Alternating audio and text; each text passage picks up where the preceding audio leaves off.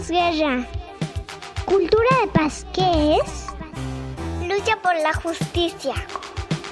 Tolerancia. Cooperación. Respeta la diferencia. Diálogo. No a la violencia. Resolución de conflictos.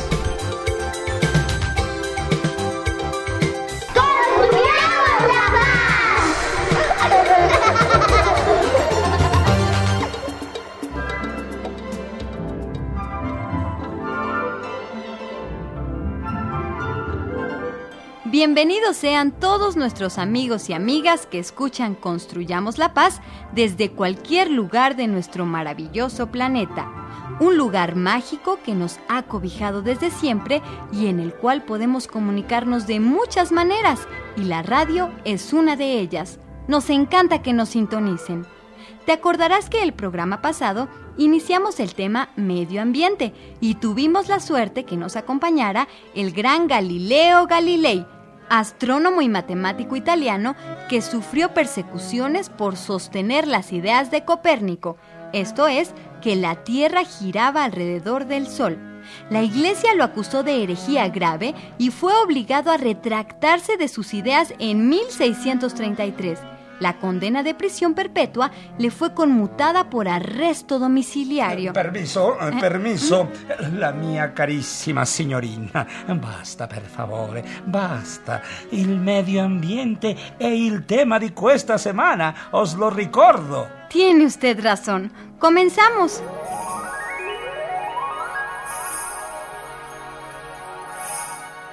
Los problemas del medio ambiente se han convertido en un tema tan importante que todas las personas tenemos que colaborar para contrarrestar los terribles efectos que la tecnología humana causa sobre la ecología del planeta. Ah, otra palabra magistral.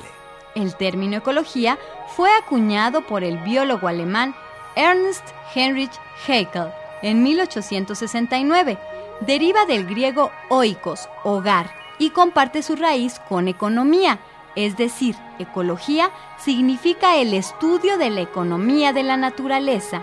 Ciertamente, la natura ha sido siempre económica, no desperdicia niente y nada falta. Sin embargo, y gracias a la actividad del hombre, los problemas del medio ambiente son cada vez mayores. ¿Ustedes saben cuáles son? Por mi casa los vecinos tiran basura en la calle. Por mi casa pasan muchos, muchos camiones y, y echan mucho humo. En mi casa siempre tiran basura y me cortan mis flores. Por mi casa un vecino tira, tira mucho el agua.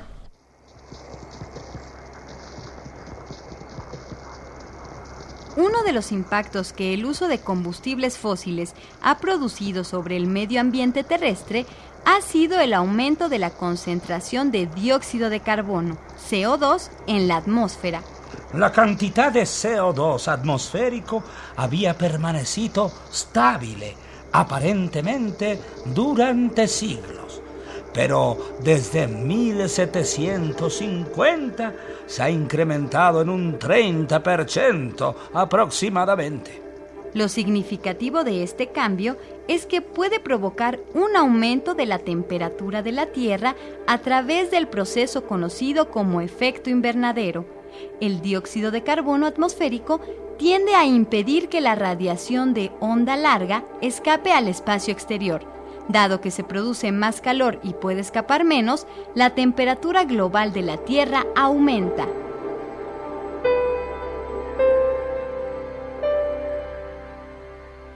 Un calentamiento global significativo de la atmósfera tendría graves efectos sobre el medio ambiente.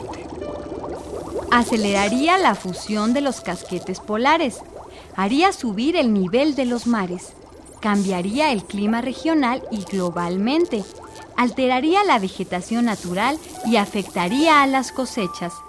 Estos cambios, a su vez, tendrían un enorme impacto sobre la civilización humana. En el siglo XX, la temperatura media del planeta aumentó 0.6 grados centígrados y los científicos prevén que la temperatura media de la Tierra subirá entre 1.4 y 5.8 grados centígrados entre 1990 y 2100.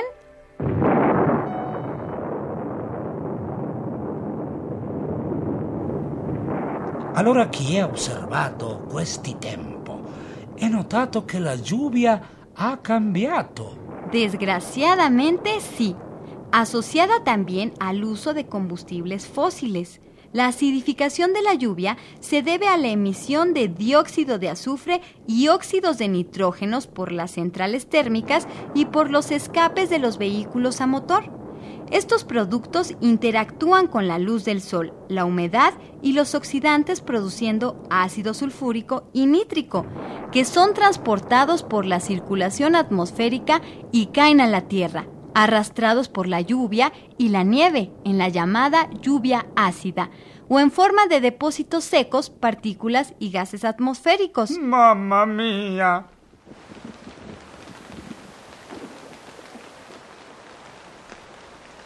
En las décadas de 1970 y 1980, los científicos empezaron a descubrir que la actividad humana estaba teniendo un impacto negativo sobre la capa de ozono, una región de la atmósfera que protege al planeta de los dañinos rayos ultravioleta. Si no existiera esa capa gaseosa, que se encuentra a unos 40 kilómetros de altitud sobre el nivel del mar, la vida sería imposible sobre nuestro planeta. Los estudios mostraron que la capa de ozono estaba siendo afectada por el uso creciente de clorofluorocarbonos o CFC, que se emplean en la refrigeración, aire acondicionado, disolventes de limpieza, materiales de empaquetado y aerosoles. Al principio se creía que la capa de ozono se estaba reduciendo de forma homogénea en todo el planeta. No obstante, posteriores investigaciones revelaron en 1985 la existencia de un gran agujero centrado sobre la Antártida. Un 50% o más del ozono situado sobre esta área desaparecía estacionalmente.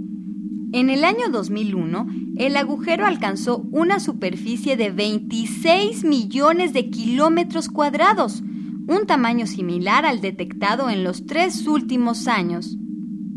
Y el adelgazamiento de la capa de ozono expone a la vida terrestre a un exceso de radiación ultravioleta que puede producir cáncer de piel, cataratas, reducir la respuesta del sistema inmunitario, interferir en el proceso de fotosíntesis de las plantas y afectar al crecimiento del fitoplancton oceánico. Debido a la creciente amenaza que representan estos peligrosos efectos sobre el medio ambiente, muchos países intentan aunar esfuerzos para reducir las emisiones de gases de efecto invernadero. No obstante, los CFC pueden permanecer en la atmósfera durante más de 100 años, por lo que la destrucción del ozono continuará durante décadas.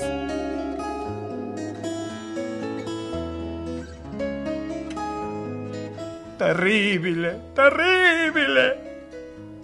Caro profesor Galilei, el problema es muy grave, pero a mí me gusta pensar de forma positiva y tomar cartas en el asunto inmediatamente. Otro problema global, es decir, que afecta a todo el planeta, es el de los pesticidas como el DDT, que han tenido un impacto desastroso en el medio ambiente e incluso han afectado a los animales que ocupan los eslabones más altos de la cadena alimentaria, como el halcón peregrino, el águila y el quebrantahuesos. Vergoña, vergoña. Además, existen otros problemas como la radiación y otras sustancias tóxicas que se tiran sin control a la naturaleza. En nuestro próximo programa veremos qué podemos hacer para aliviar en algo a nuestro planeta y convertirlo de nuevo en el maravilloso lugar que puede ser. Ma ¿es posible? El problema parece gigantesco. Y lo es, profesore, pero estamos seguros que juntos podemos cambiar las cosas y construir la paz.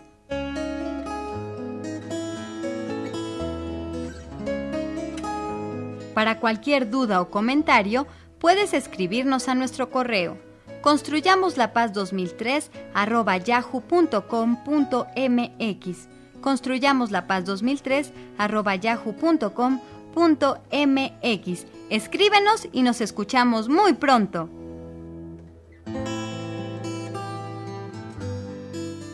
Esta fue una producción de Radio Educación a cargo de Anabela Solano. Esto fue Construyamos la Paz. Un programa para los niños y niñas del mundo.